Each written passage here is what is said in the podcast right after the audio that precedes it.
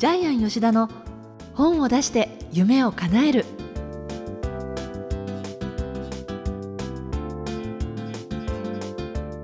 小林まどかです。ジャイアン吉田の本を出して夢を叶える。ジャイアン今回もよろしくお願いいたします。はい、よろしくお願いします。さてあのここに収録にね伺うたびにいろんなものを毎回ジャイアン私に見せてくださるんですけれども、はい、今日は娘さんからのプレゼントなんだよっていうふうにあのまず手作りのお皿とはい、それからネクタイを先ほど見せていただいたんですけれども、そうですね。ええ。っと、あと、向こうにあの、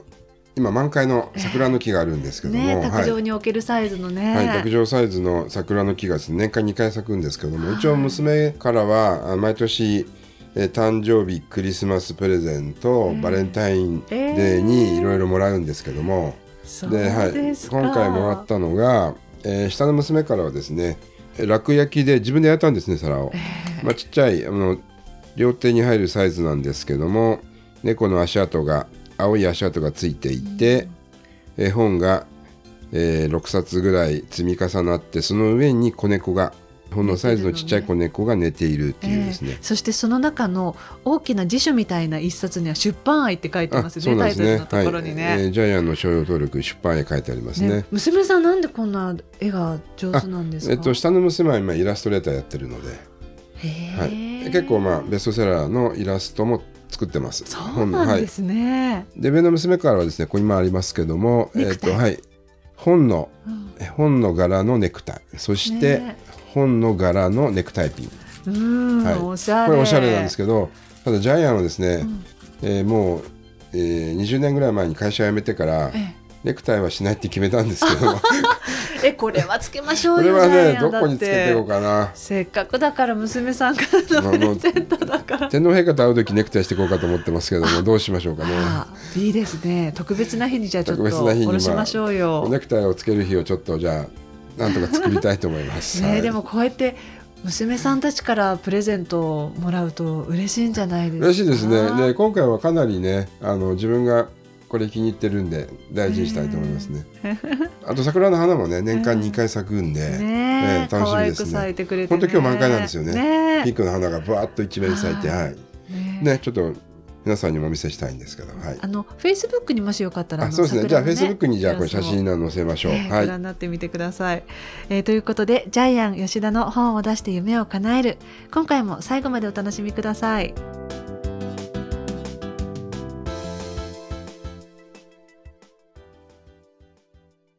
続いてはいい本を読みましょうのコーナーです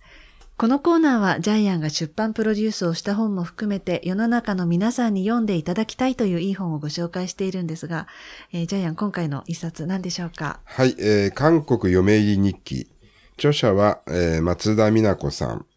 えー出版社はポエムピースという出版社です。はい。実は、この本の作者の松田美奈子さんなんですが、もともとジャイアンの本の本を出したい人の教科書っていうのをもう何度も読んで、で、感銘を受けて、はい。そしてジャイアンに直接メールではい本を出したいんですっていう、その熱意をね、あの、送ってきてくださったんですけれども、はいちょっとここでせっかくなので本ができる前に送ってくださったメールをちょっとご紹介しようと思うんですけれども。はい、お願いします。えーまあ、かなり長いのでちょっと抜粋します。えー毎日韓国での日常生活や毎日のように起こるハプニングをブログに綴っているうちに韓国での生活を本にしたいという気持ちになり3年ほど前から執筆活動を始めました。えー友人に本を出版している人がいます。本を出版することはそんなに簡単なことじゃないよと言われていたのですが、書けば書くほど本を出版したいという気持ちが大きくなり、毎日必死になってひたすら書き続けていました。で、さらに、え出版の夢を叶えるために吉田先生の本を出したい人の教科書を何度も何度も拝読しました。えこの本を読んで大きな勇気ももらいました。ありがとうございますということで。あ、こっちもありがたいですね。ねで、あの、まあ、彼女はですね、最近この本を作ったんですけども、え2017年の12月ですね。あそうですねはいはい。ですから、まあ、出来たてほやほやな本なんですけども、ええこちらの方を紹介したいと思いますけども、はいはい。で著者さんはですね、1978年奈良県生まれで、高校時代の修学旅行で韓国にハマってですね、それから韓国に留学して日本語教師として教えながら、ここで知り合った、教え子ですね。え教え子の5歳年下の男性と結婚したってことなんですけども、韓国と日本の文化の差でですね、えー、大変困ったことがたくさんたくさん起きるんですけども。もそのドタバタ劇というかもう本当にリアルな生活がまんま文章に載ってるので、えー、面白いですよね。面白かったですね、見てて。そうそう。まず結婚の壁なんですけども、えー、韓国は女性が男性より年上っていうのは考えられない国で、しでしかも5歳も年上っていうのは、ほぼ両親は100%反対なんで。だからまだサバ読んで2歳年上っていうことにしたっていう。最初はそうです。あの、最初はお母さんに相談して、嘘ついてね。嘘ついて3歳年上なんだよって嘘ついたらお母さんが、お父さんには内緒にしたいんで、じゃあ2歳年上にしろって言われて、お母さんも一緒になって、えー、本当は5歳年上なんだけど3歳年上、2歳年上になってやっと結婚できたみたいな。で、結婚式はまた結婚式で、韓国は30分で終わるんですよね。ねらしいですよね。ええ、で、ブーケを投げる時ももう取る人が決まっていて、うん、取った人は半年以内に結婚しなくちゃダメとかですね。うん、えー、ここら辺があの非常に日本の文化と違うところなんですけども。で、お子さんができると、お腹の中に入ってる赤ちゃんに名前をつけるんですね、胎児にね。で、その中で。お利口ちゃんとか、日本語で言えばそうやってあの、可愛い子みたいなのがいくつかあるんですけれども、例がいくつか載ってて、その中の最後にジャイアン、さっきちょっと言ってた。そうですよね。あの、希望とか幸福とか健康みたいな名前つけるんだけども、あの、犬のクソっていう名前があって、結構みんなつけるそうなんですけど。韓国語でね、犬って毛で、あの、うんちってトンって、ケトンって言って、そんな言い方あんだっていうふうに思いますけど、ね、どういう、ね、脈絡でそれつけるんですかね。でもね、あの、アイヌの、アイヌの人たちも子供にはそういう犬のクソみたいな名前つけてるんですよね。で、その方が、いや、立派に育つみたいですよ。日本の、あの、江戸時代もやっぱり子供が病気ですぐ亡くなるんで、はい、子供はあの拾ったみたいな、だから小さい時の幼名は拾いみたいな名前。要するに一回捨てて拾うっていう儀式やってるんで、多分これは、あ、深い意味があるんですね。深い意味があると思う。ただ単に犬のこと名前つける人いないと思うんで、そね、それぐらい、多分、あの、昔はやっぱりね、えー、あんまり出生率も、まあ、亡くなる率も高かったんで、それで健康に育ってもらいたいっていう。そういう思いを込めてね。はい、そうですね。多分それで、まあ、ジャイアンのこれは勝手な、あの、推測ですけど。ね、そうですよね。はい。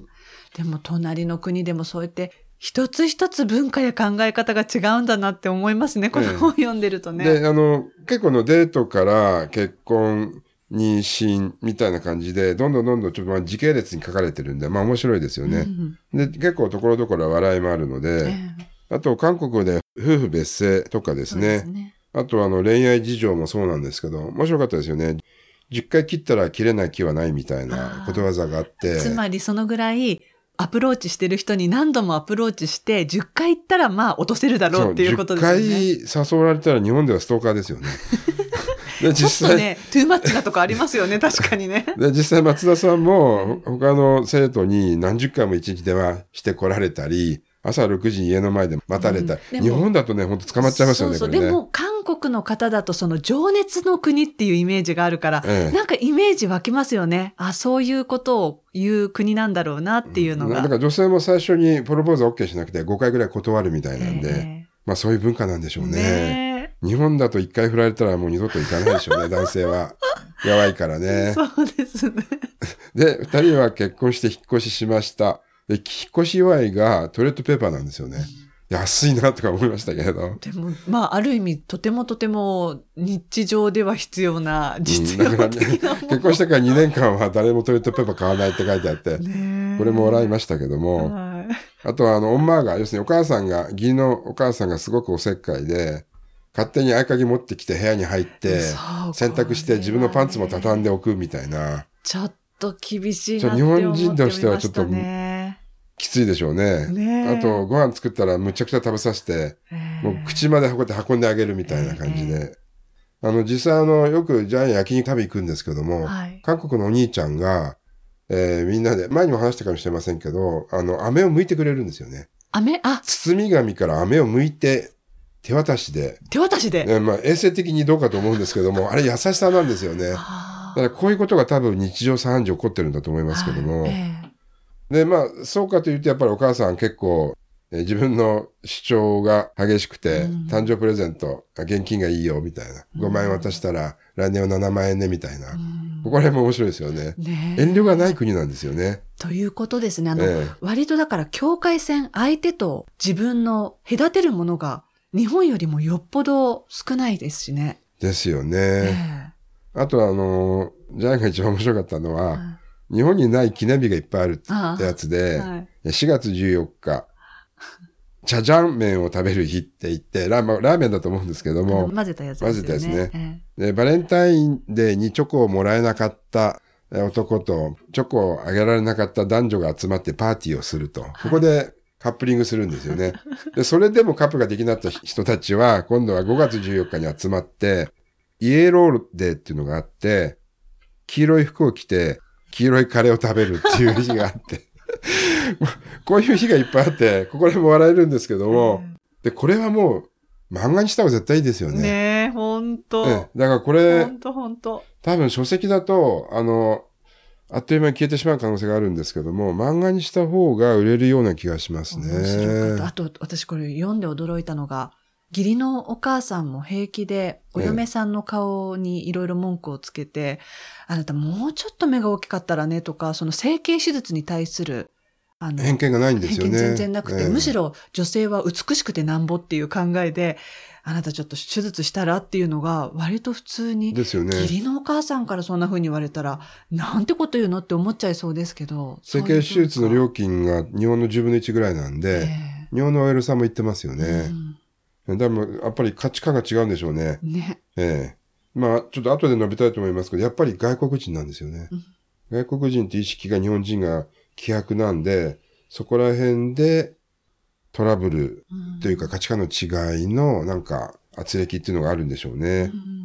あとあの、謝らない文化っていうのが面白かったですよね。ね店員が携帯電話片手に話しながらレジを打つのは当たり前。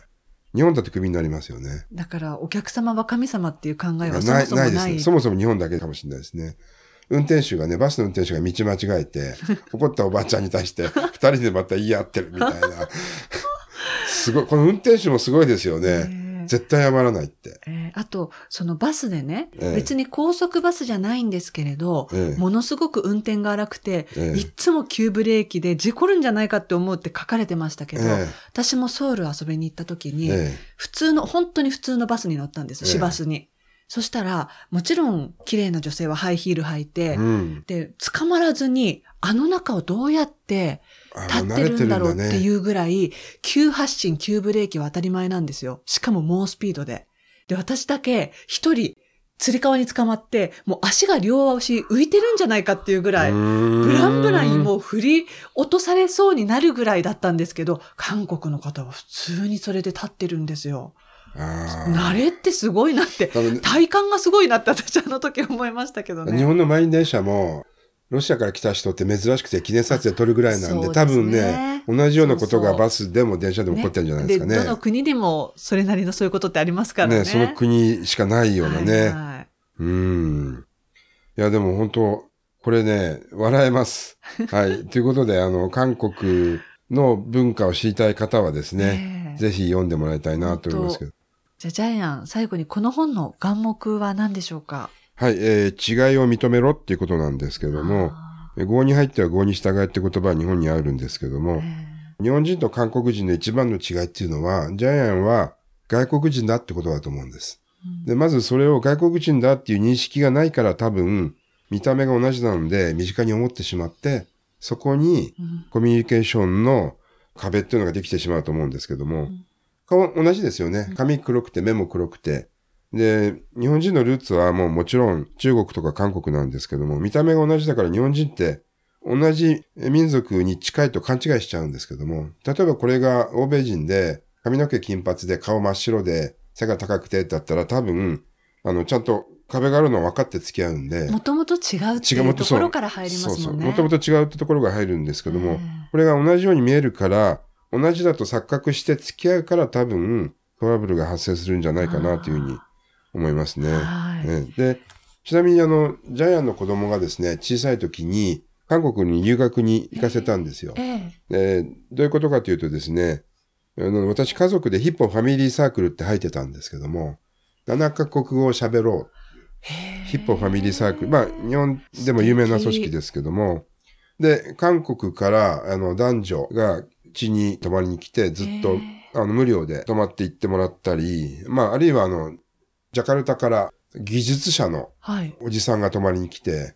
泊めたりとあからいい国際交流ですね。で、子供たち二人を韓国に預けたんですけども、ものすごい親切にしてもらいました。めめちゃくちゃ親切にしてもらいまして、まあ、ロッテワールド連れてってもらったりとかですね。ねあと、うちの娘、あの、卵かけご飯が大好きだったんですけども、韓国では生卵食べる風習ないんで、その向こうの女が、お母さんが毎日朝市場に出かけて行って一番新鮮な、その日生まれた卵を買ってきて、うちの娘に生卵を、卵かけご飯食べさせてたんですけども、優しい。本当に親切なんですよ。でも多分ね、こういう風習って昔の日本のうん、農家とかおばちゃんにあったんでしょうね。ねそれがね、やっぱり韓国では未だにあるっていうのが、すごく感謝しましたね。はい。えーということで、今回ご紹介した一冊は松田美奈子さん、韓国嫁入り日記、こちらの一冊ご紹介しました。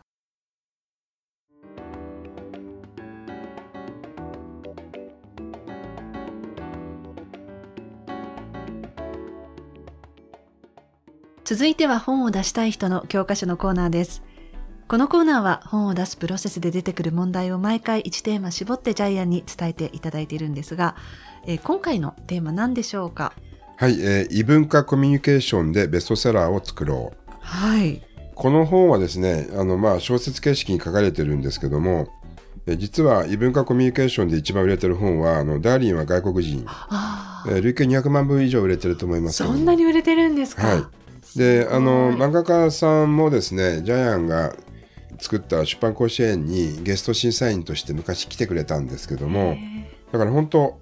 ダーリンは外国人ってそんなにうまい漫画ではないです。でも、やっぱり、まあ、あの漫画というよりも、その漫画とマッチした中身でね、そう面白か笑わせるんで。そうですそうですあのええ独特の間とか、そうですね無。表情のダーリンの顔とか、ええええすごい流行りましたもんね。そうですね。で、あの、ダーリンがですね、あの、日本に来ると、あなた外国人でしょって日本人に言われるのが、ダーリンはすごくびっくりしたそうなんですよ。海外ではみんな外国人なんで、あなた外国人でしょって言われるとこはないのに、日本に来たらみんなから外国人でしょって言われたのがすごいびっくりした。これも異文化コミュニケーションですよね。ええということでね、この本はね、やっぱり漫画にすべきだと思います。あ先ほどのええ本ですね、ご紹介した。はい、あの、韓国読める日記ですよね。えでちなみにジャイアン去年ですねあのミャンマービジネスの本を作ってるんですけども日本とミャンマーの違いでビジネスが本当にうまくいかないでそれをいっぱい集めた事例を載せてるんですけども、はい。まあ、その中の本から一つだけ抜粋するとですねこういう事例がありました。で日本に働きに来ているミャンマー人たちを工場の工場長が日曜日にディズニーランドに招待して全員連れてったんですよ。そしたら翌月どうなったかというと全員辞めたんですよ会社を。え？なんで辞めたか分かります？全くわからないです。ミャンマーの人たちはそんな日曜日に遊びに連れて行って楽しむよりも仕事をしてお金を稼ぎたいんです。だからそんな一円にもならないディズニーランド行きたくないんです。あじゃあ無理やり行かされたと思だって？と思ったんでしょうね。というように異文化コミュニケーションって結構大きなですねそのトラブルを起こしたりクレームになったりあるいはもうえミャンマーの人たちが実際日本の会社全員辞めたっていう事例が実際にあるんでね。ええだからね異文化コミュニケーションって面白いですよね。だからさっきジャイアンおっしゃってた本当郷に行ったらじゃないですけれど、え例えば日本から海外に会社を支部を出そう支社を出そうっていう時もある程度そこの文化とか例えば宗教に関する宗教もそうですよね。そういうこともねうんきちんと取り入れないとそういうことになりますよね。怖いですよね。日本人って宗教に対するあまり深い感情がないんで、えええーだから、ね向こうの宗教を大事にしない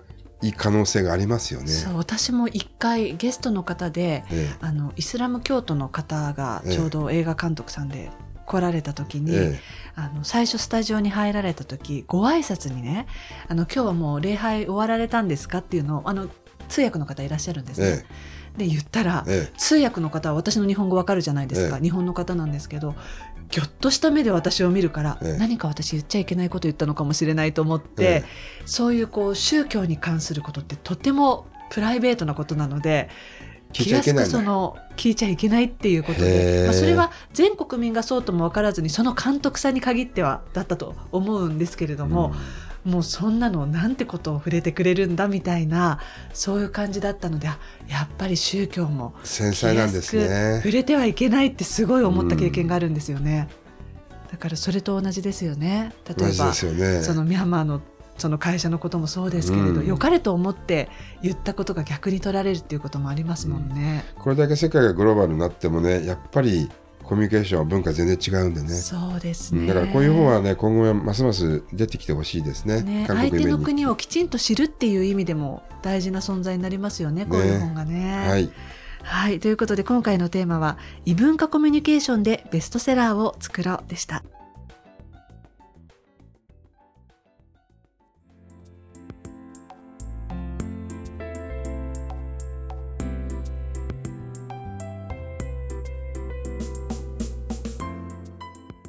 ジャイアン吉田の本を出して夢を叶えるいかがでしたでしょうか？この番組ではジャイアンへの質問などもお待ちしています。また今日ご紹介した松田さんのようにぜひジャイアンに出版したいんだけれどというようなそういうメッセージもぜひお待ちしていますので、えー天才工場のホームページチェックしてみてください。それではジャイアン今週もどうもありがとうございました。はい、えー皆さんもですね異文化その違いを、えー本にしてぜひ出版してください